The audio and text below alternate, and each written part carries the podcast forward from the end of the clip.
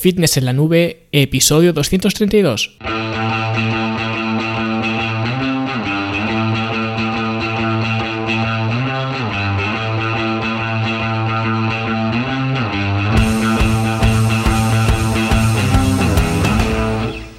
Bienvenidos a todos un viernes más aquí a vuestro podcast a Fitness en la Nube, donde hablamos de fitness, de nutrición, de entrenamiento y donde cada viernes, cada semana os traigo las técnicas, consejos, estrategias, trucos y como lo queráis llamar para que construyáis un mejor físico y tengáis un estilo de vida más activo y más saludable.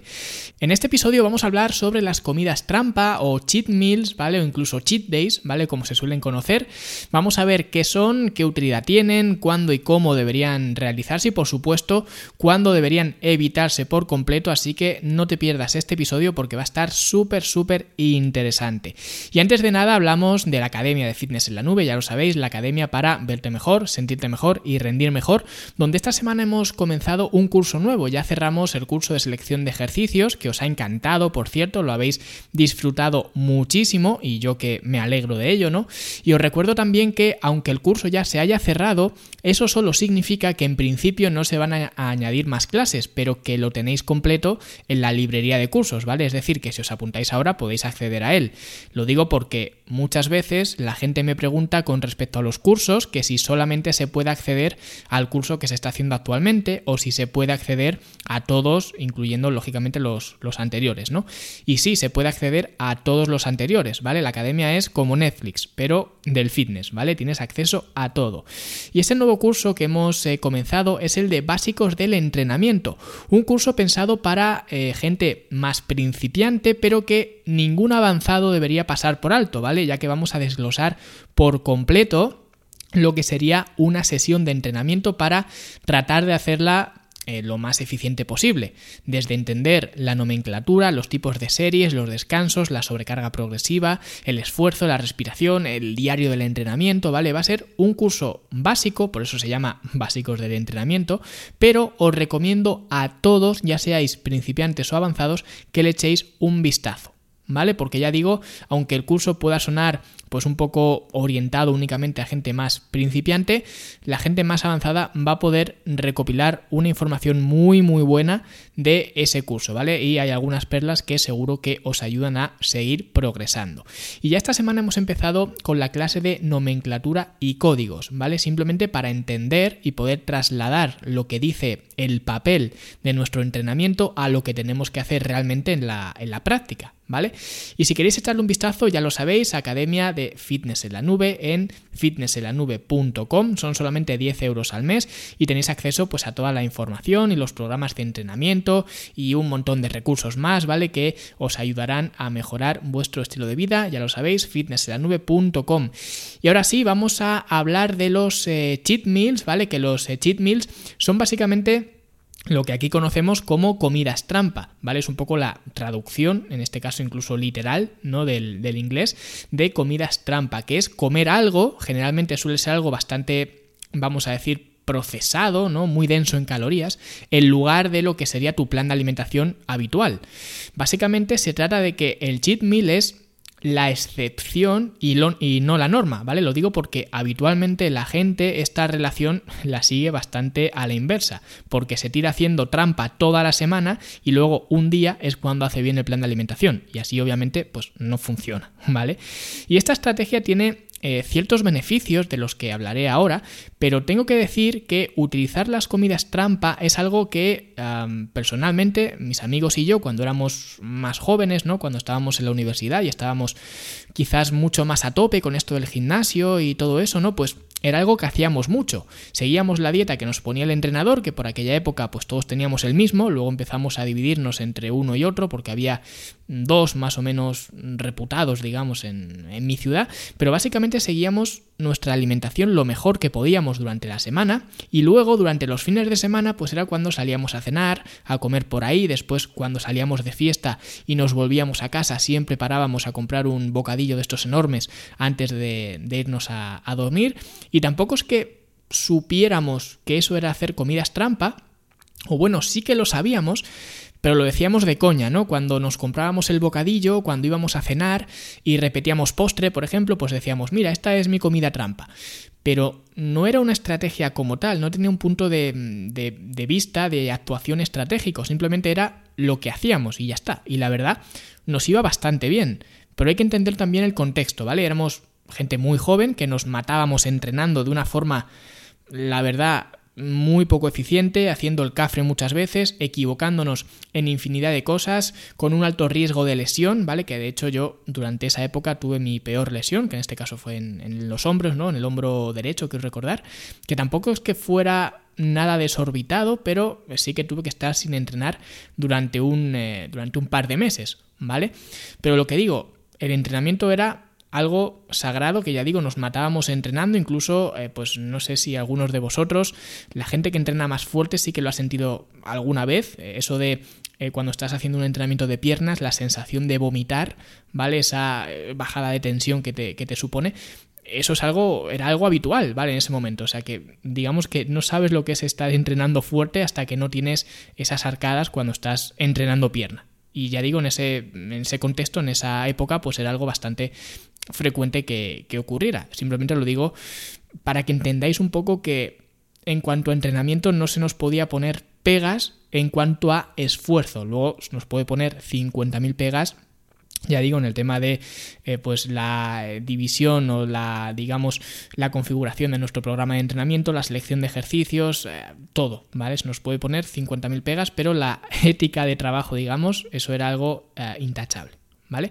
Porque ya digo, al menos en nuestro caso, en el de, mm, puedo hablar por mí por todos mis amigos, éramos más o menos igual en ese, en ese aspecto todos, ¿vale? Pero el caso, como digo, era una vida de la hostia. La mayoría además éramos estudiantes, por lo que las responsabilidades pues eran las que eran y además vivíamos con nuestros padres y demás. Entonces, ¿por qué os cuento esto? Porque obviamente con las hormonas revolucionadas como estábamos en esa época, sin preocupaciones en la cabeza y entrenando como bestias o como cafres, ¿vale? Cuando encima lo que queríamos era todos conseguir eh, masa muscular, ¿no? Porque éramos, ya digo, gente jovencilla que queríamos eh, pues ganar, ganar peso, ganar músculo. Cualquier enfoque nos habría funcionado, ¿vale? Siempre que, lógicamente, consiguiéramos comer suficiente.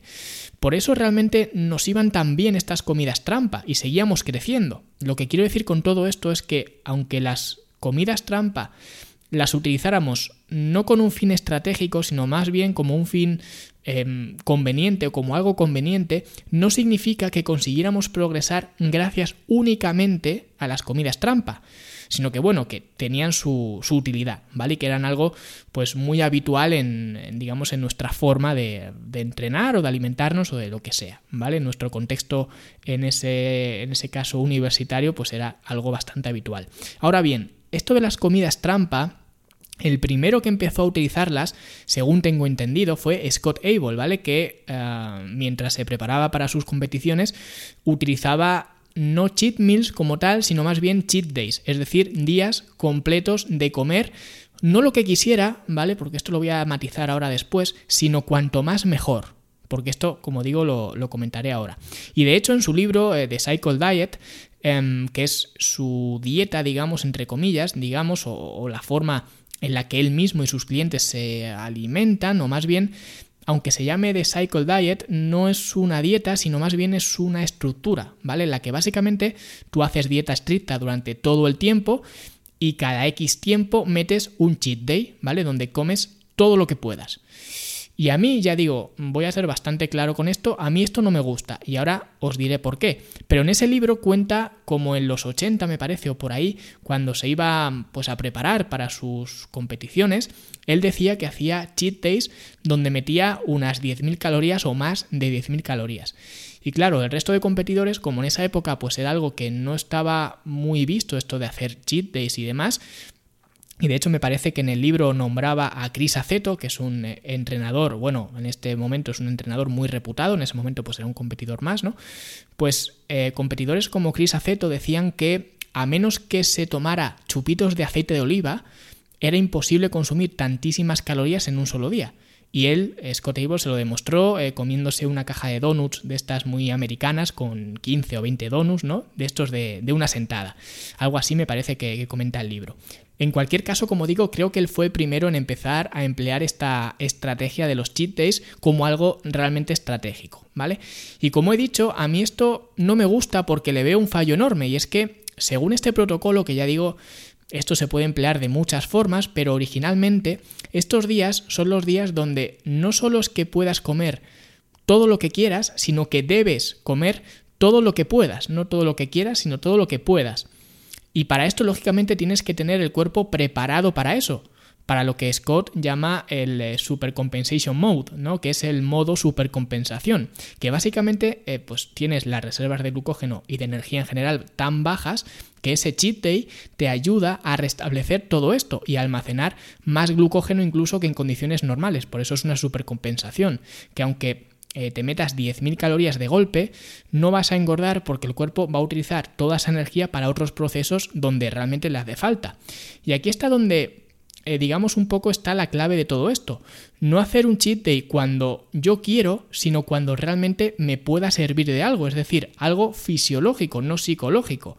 Pero, ¿qué es lo que ocurre con todo esto? Que lógicamente, para que esta estrategia funcione, tienes que hacer las cosas totalmente estrictas entre cada uno de esos cheat days.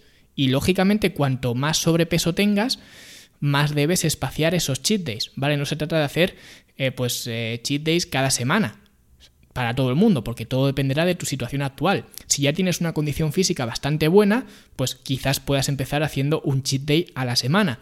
Pero eso sería, digamos, lo, lo máximo, si tienes una condición física muy, muy buena.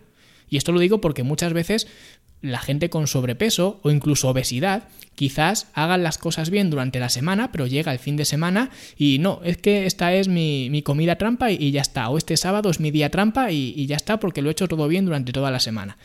Y no, esto realmente no funciona así, porque cuanto más sobrepeso tienes, más debes espaciar los cheat days, porque a lo mejor tú no puedes hacer un cheat day a la semana, sino que tienes que hacer uno al mes o incluso uno cada dos meses. Y todo ese tiempo, el tiempo entre cheat days, tienes que seguir el plan de alimentación de forma estricta. Y esto evidentemente va a funcionar. Es imposible que no funcione. ¿Vale? No tanto por ese cheat day, sino más bien por la constancia que has tenido con tu plan de alimentación entre cada uno de esos eh, días trampa.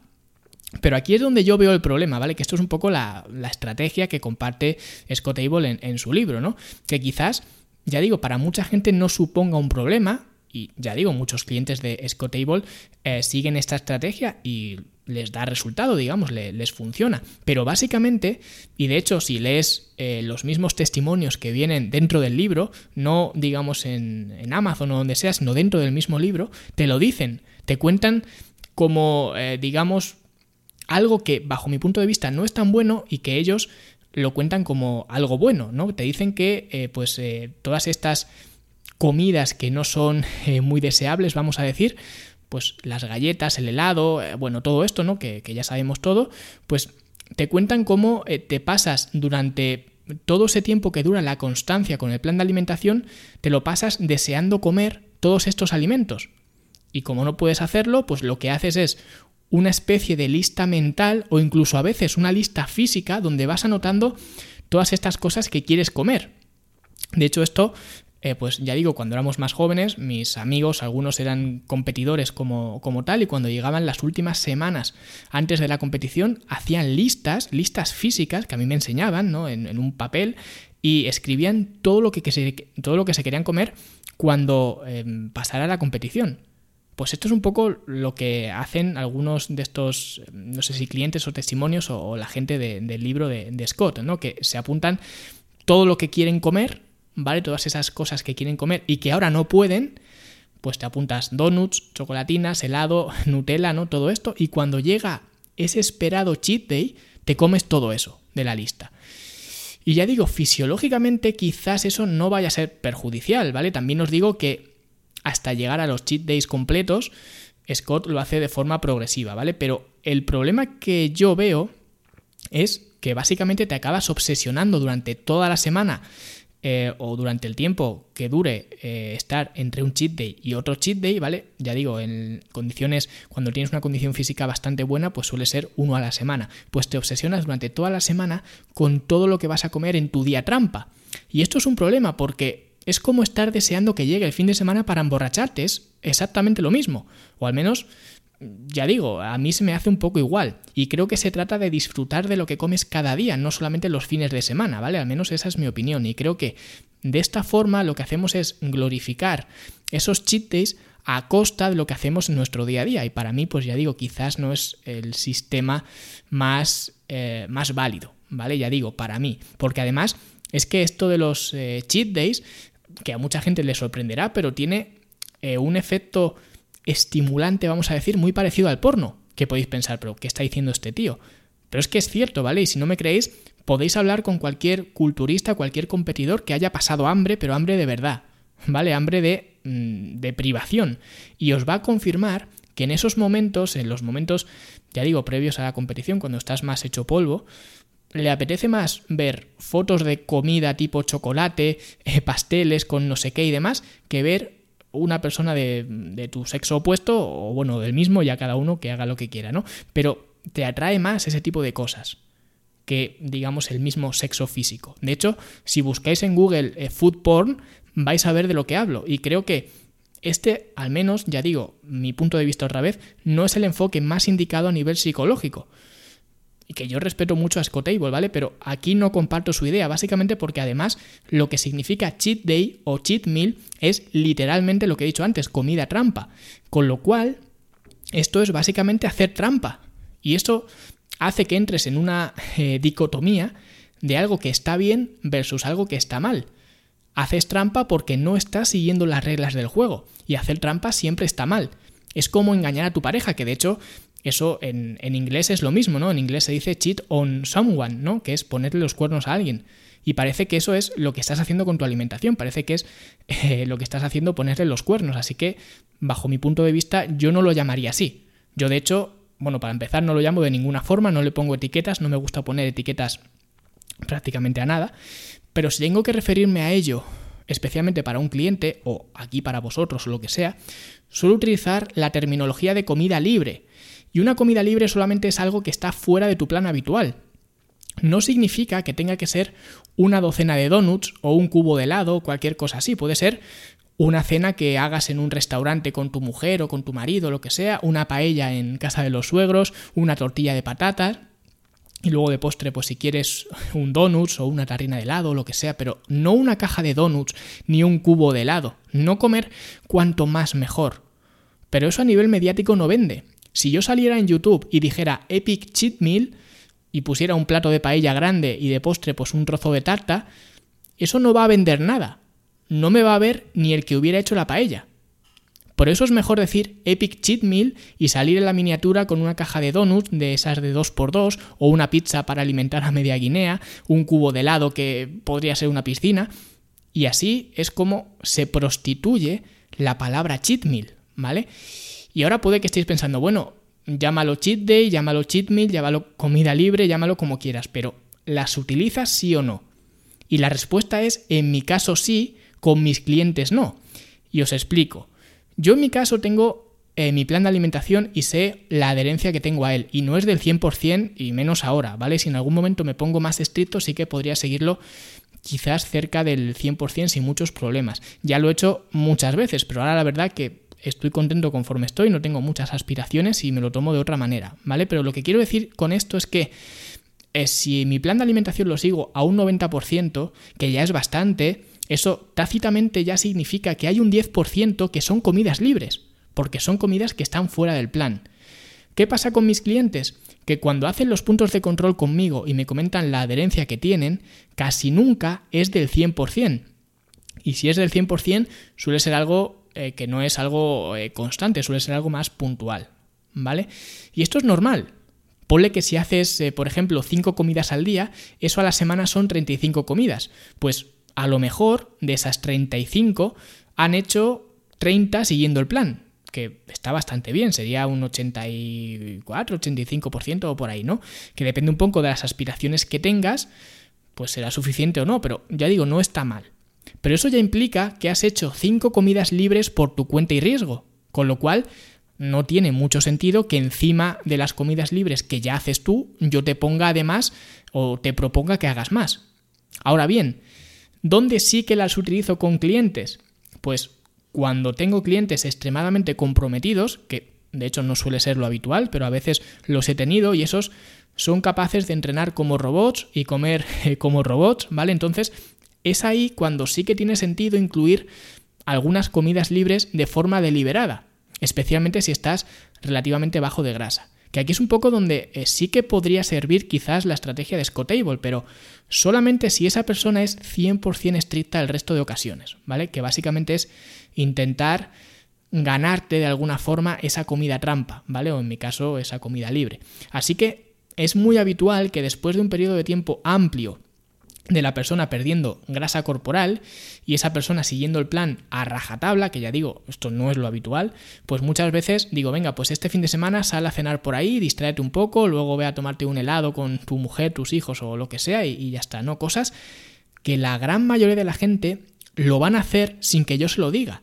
No necesitan mi permiso, por así decirlo, ¿vale? Entre comillas. Simplemente lo van a hacer y punto. Y luego en el punto de control, pues me dirán que lo han hecho y ya está. Pero yo lógicamente no te voy a regañar, no voy a regañar a nadie ni nada por el estilo, pero hay gente que esto ya lo hace por su cuenta y otra gente, que ya digo es la muy minoría, otra gente que si yo no se lo digo no lo hace. Entonces, a esa gente pues sí que se lo digo, porque estas comidas libres tienen muchos beneficios. Ya digo, no sé si a nivel tanto fisiológico como tal, pero al menos sí que puedo confirmar que a nivel psicológico sí que tienen una implicación bestial, porque te hace tomarte un respiro de la dieta, te hace relajarte, de hecho la liberación de insulina nos hace relajarnos, por eso cuando hacemos una comida copiosa nos entra pues ese sueño, esa somnolencia después en, el sofá, ¿no? Y esto es algo eh, muy bueno porque te ayuda, como digo, a relajarte, a bajar el estrés y por eso también cuando eh, suelo prescribir este tipo de comidas libres, suelo recomendar que se hagan por la noche. Es decir, que durante todo el día pues hagas tu plan habitual y luego por la noche pues eso, te vayas a cenar por ahí, a por un helado, a por unas patatas, unas copas o a por lo que sea. Y después a dormir. Y duermes esa noche como Dios. Sobre todo si no has metido alcohol, ¿vale? Con el alcohol pues la cosa cambia un poco. Pero si es solo comer, duermes como Dios después de una comida copiosa cuando llevas mucho tiempo a dieta. Por eso eh, es algo muy bueno porque te ayuda a empezar de nuevo con la dieta más, más fresco, digamos. Y otra razón eh, para que recomiende hacer estas comidas libres por la noche es porque es más fácil adherirte a tu alimentación durante el día. Es decir, digamos que hacer pues tu desayuno normal, tu comida normal y luego ya por la noche hacer esto que os digo, ¿vale? De salir por ahí a cenar o lo que sea, que hacerlo al revés, que irte por ahí a comer, eh, luego unas copas, luego tal, luego cual, y luego llegar por la noche a tu casa y cenar ensalada, ¿vale? De la ensalada de tu plan de alimentación eh, habitual, por ejemplo. Por eso me gusta hacerlo al final del día y luego ya al día siguiente, pues, pues empezar de nuevo con eh, tu régimen habitual.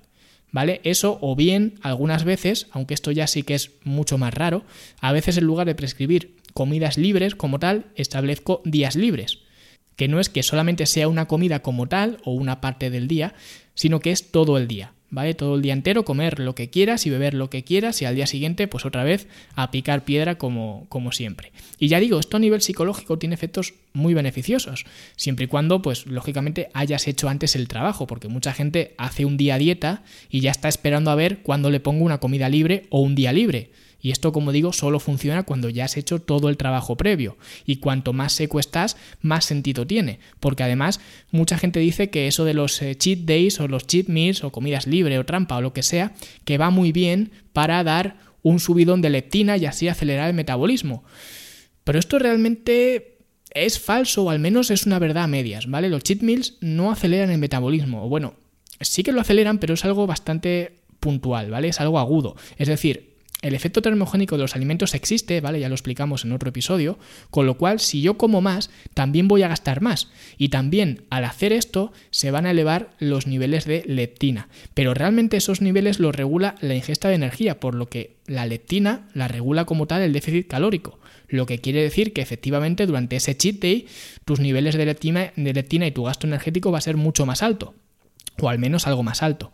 Pero al día siguiente, cuando vuelvas a tu rutina habitual, esa leptina va a volver a bajar y el efecto térmico de los alimentos igual, porque vas a estar comiendo mucho menos. Por eso digo que a nivel fisiológico no sé si sería tan interesante o al menos tan necesario, ¿vale? Mal no creo que te venga, sobre todo cuando hay mucha gente que los usa, pero yo al menos soy en este caso más partidario de, al igual que con el entrenamiento, hacer fases, ¿vale? Lo que sería una periodización nutricional, podríamos decir, ¿vale? Más que hacer este tipo de cosas. Aunque no cabe duda de que unas eh, comidas libres bien planificadas pueden formar parte de una periodización nutricional, sin duda, ¿vale? Con lo cual no es algo excluyente, ni mucho menos. Y si queréis, pues en otro episodio puedo hablaros de la periodización nutricional, ¿vale? Si queréis, pues decídmelo abajo en los comentarios, que ya sabéis que yo os hago caso a todo lo que me pedís y os traigo los temas que más os interesan y quizás este pues pueda ser un tema interesante para tratar aquí en el podcast. Así que si eh, creéis que puede ser interesante, decídmelo abajo en los comentarios y hablaremos de la periodización nutricional en otro episodio.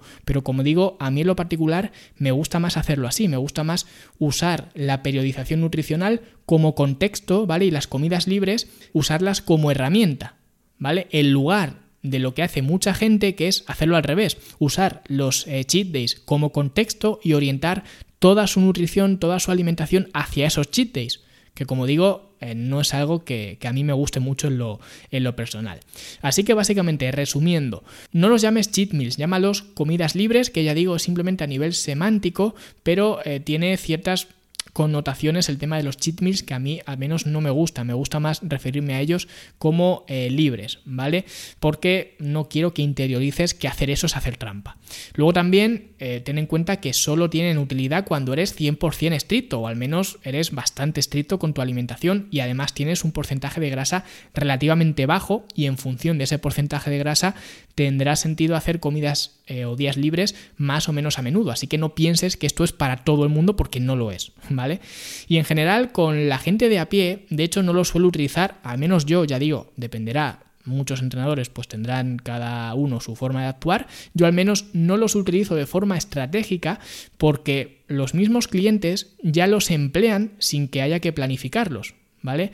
Aunque eso lógicamente signifique que el progreso sea menor, porque obviamente si lo planificas, si lo eh, tienes contextualizado, pues es mucho mejor porque lo tienes más controlado. Pero en la vida real esto es lo que ocurre, ¿vale? Entonces ya digo, yo eh, con mis clientes no los suelo utilizar y a veces los utilizo, pero es bastante eh, extraño que, los, que los ponga, ¿vale? Luego también no me gusta la sensación psicológica de excitarme con alimentos, ¿vale? Que debo guardar para comérmelos todos de golpe en mi cheat day, ¿vale? Así que no es algo que aconseje, aunque, como digo, no deja de ser una herramienta y hay gente pues que, que le va bien hacerlo así, pero bajo mi punto de vista no es lo más indicado.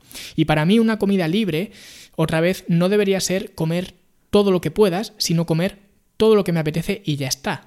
¿Vale? Que puede sonar igual, pero no lo es. Lo he dicho antes, una tortilla de patata puede ser una comida libre perfectamente. No hace falta tener que hacer todo lo que se ve en las redes sociales, que es totalmente ridículo, ¿vale? Y nada, espero que os haya gustado este análisis de las eh, cheat meals, de los eh, cheat days, de sus orígenes, de mi opinión y de todo lo demás. Y si os ha gustado, pues por favor dejad vuestras valoraciones en Apple Podcast, que ya pasamos las 100 valoraciones, pero ahora lógicamente tenemos que seguir sumando, no nos vamos a quedar así. Así que hacedme saber quiénes estáis escuchando esto a través de Apple Podcast con una buena valoración de 5 estrellas, también un me gusta y un comentario en iBox para que se note que me estáis escuchando desde ahí, para que los de iBox, que los de iBox eh, sí que me tienen eh, cierto aprecio, pues me recomienden más estos episodios y también gracias por seguirme en Spotify, que desconozco si hay alguna forma de apoyar el podcast desde ahí, pero si la hay, pues también, ¿vale? O por Spotify o por donde, donde sea que me estéis escuchando. Y por supuesto, muchísimas gracias por inscribiros en la academia, por vuestros mensajes, también eh, incluso por Instagram, que la verdad eso os los miro menos, pero muchas gracias a todos los que os molestáis en compartir unas palabras conmigo y nosotros como siempre nos escuchamos la semana que viene. Hasta luego.